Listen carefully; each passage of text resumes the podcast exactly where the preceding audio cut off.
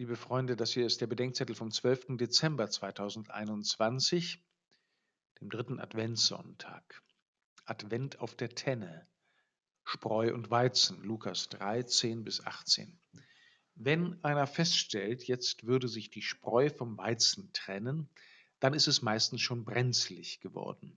Je nach Kontext heißt das nämlich, die einen sind gescheitert und die anderen haben sich bewährt. Die einen haben aufgegeben und die anderen haben durchgehalten. Die einen sind gegangen und die anderen geblieben. Die Spreu wurde zur Zeit Jesu vom Weizen durch das sogenannte Worfeln getrennt. Dabei wird das ausgedroschene Getreide in den Wind geworfen, sodass die Spreu wegfliegt und der Weizen wieder an Ort und Stelle landet. Spreu ist wie Staub, leicht und leer, Fruchtsubstanz und wertlos. Wenn die Bibel von der Spreu spricht, sagt sie fast immer, sie wird vom Wind verweht.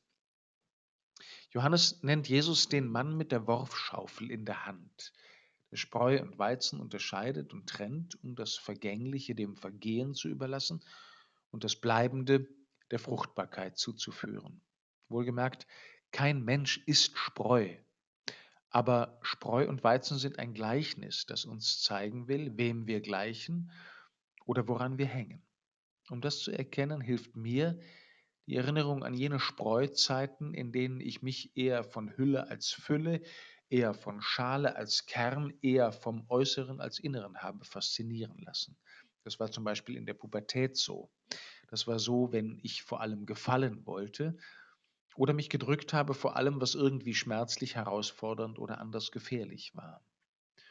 Und mir hilft die Erinnerung an die wachsende Unzufriedenheit mit der Hülle, an das Aufkommen von Wille, Geduld und Kraft, mich durch die Schale zum Kern zu graben und fruchtbar werden zu wollen, auch wenn das alles kosten kann.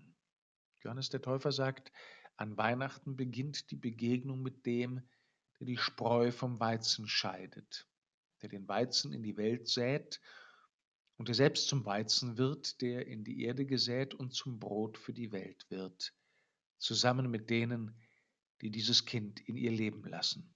Zu denen will ich gehören.